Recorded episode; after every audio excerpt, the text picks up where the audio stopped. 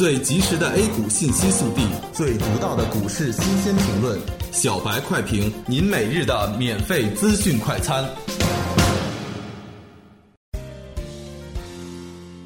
各位听友，大家好，欢迎各位收听一月十八日的小白快评。小白快评今日话题：市场低开走高，艰难翻红，耐心等待市场企稳。市场继续延续弱势行情，无论午后跳水与否，每天早盘必定是低开。今天沪指直接低开百分之一点八四，跌破前低两千八百五十，报两千八百四十七点。随后个股全线反弹，大盘翻红，但时间不长就震荡向下，进行低位震荡。截止中午收盘，沪指报收两千九百零三点三三点，涨百分之二点三六，涨幅百分之零点零八。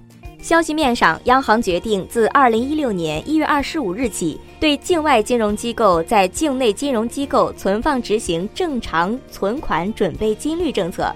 市场人士认为，有助于抑制跨境人民币资金流动的顺周期行为，引导境外金融机构加强人民币流动的管理，促进境外金融机构稳健经营，防范宏观金融风险，维护金融稳定。这一措施不会影响到境内人民币的流动性，将综合运用各种货币政策工具，保持银行体系流动性合理充裕。周末期间，为了维护市场稳定，管理层也是频频发表言论。肖钢重申，注册制改革会循序渐进，不会大扩容。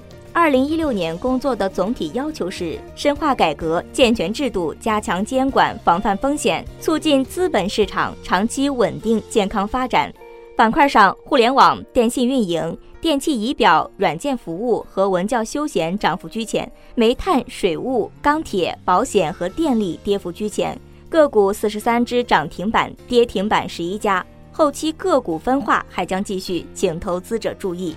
减持潮、注册制以及经济疲弱等压力依然笼罩市场，市场风险偏好难以回升，特别是在下降趋势和谨慎情绪面前，市场往往对利好麻木，负面因素则极易发酵。